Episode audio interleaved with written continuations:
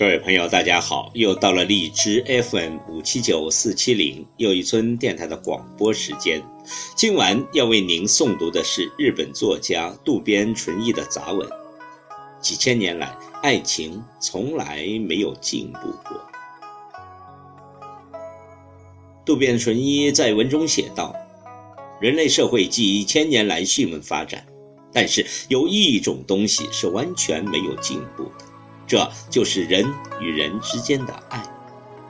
自然科学是一种前赴后继的东西，但是在爱情的世界里，它不可能做到前赴后继。它不像自然科学是可以积累的。请听渡边淳一的杂文：几千年来，爱情从来没有进步过。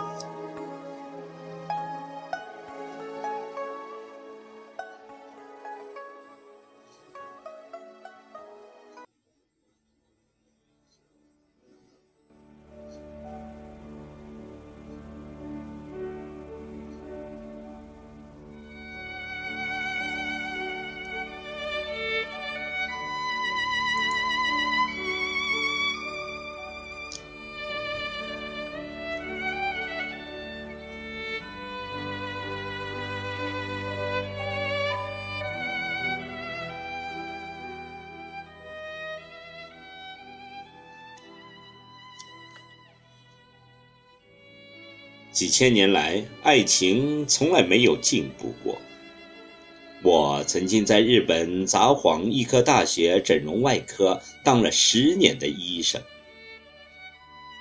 我当医生的时候，曾经看到过很多生，很多死，也看到过很多解剖，从中也体会到人生的快乐与悲哀。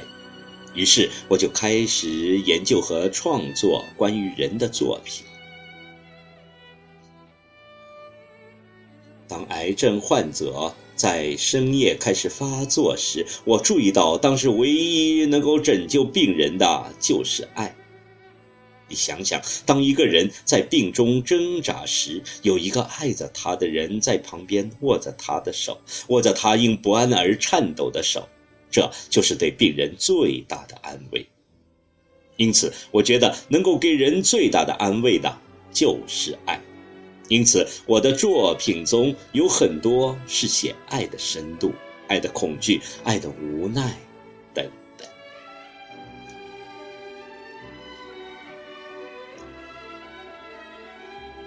人类社会几千年来迅猛发展，但是有一种东西是完全没有进步的，这就是人与人之间的爱。自然科学是一种前赴后继的东西，是在前人的基础上提出更先进的东西，有一个继承的过程。如果前人没有基础给你，你只能从头来。但是在爱情的世界里，他不可能做到前赴后继，他不像自然科学是可以积累的。举一个例子。比如说，我活到了这个年龄，我对爱应该有一种领悟。但是我死了以后，我的儿子是不可能将我的领悟作为他进一步开始发展自己爱情世界的基础的。他还是要从青春期开始，从骚动期开始，直到成熟。当他到了像我这样的年龄，他也会死，而他的子孙又开始走他原来的路，而不像自然科学是无限扩进、无限上升，有一种积累的过程的。他没有积累，他是自己创造、自己发现，同时也从中发现自己。所以不要害怕失恋，也不要害怕离婚。人的智慧就在于如何摆脱这种痛苦。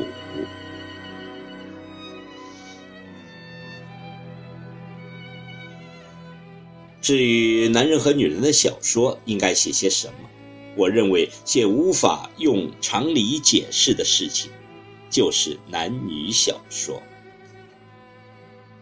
比如说，一个有钱人家的贵公子，他有钱，人长得又帅，这一定会成为女人追逐的对象。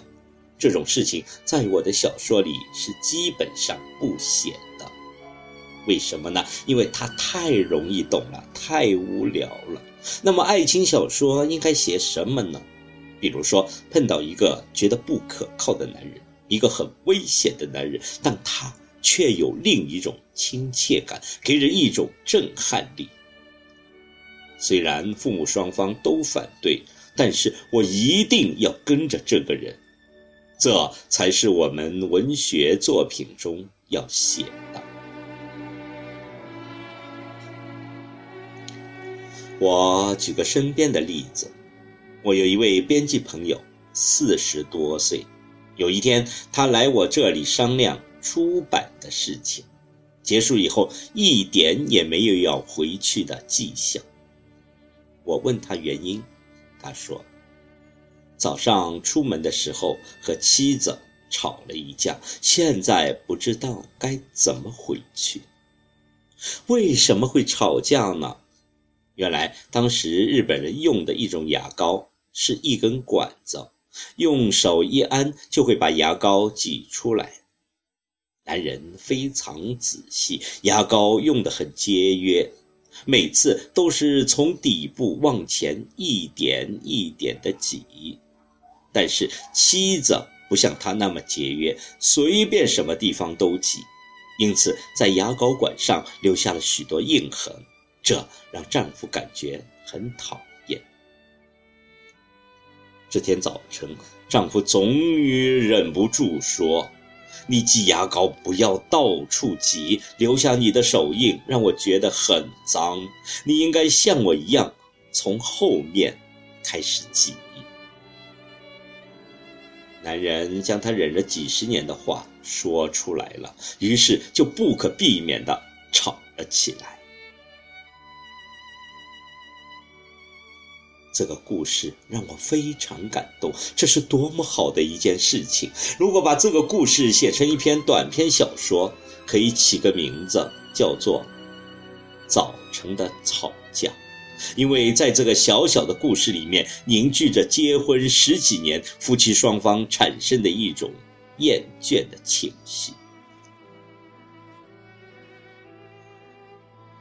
男人在得到女人之前，可以表现出一种难以置信的亲切的、善良的一面，但是男人同时又是这样一种动物：当他得到某种东西以后，便会非常迅速地降下对对方的关心。这篇小说的可取之处就在于，一场大吵的起因竟然是牙膏的挤法。如果是为了很大的财产纠纷而离婚，这一般来讲都是正当的理由，但作为小说就很无聊了。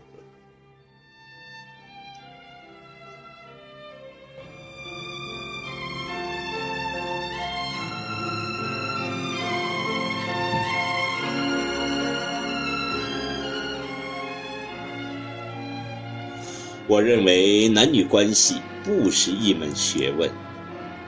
即便你是从东京大学毕业的，不懂就是不懂。但是，即使从来没有上过大学的人，他也有可能领悟到男人和女人之间的奥秘。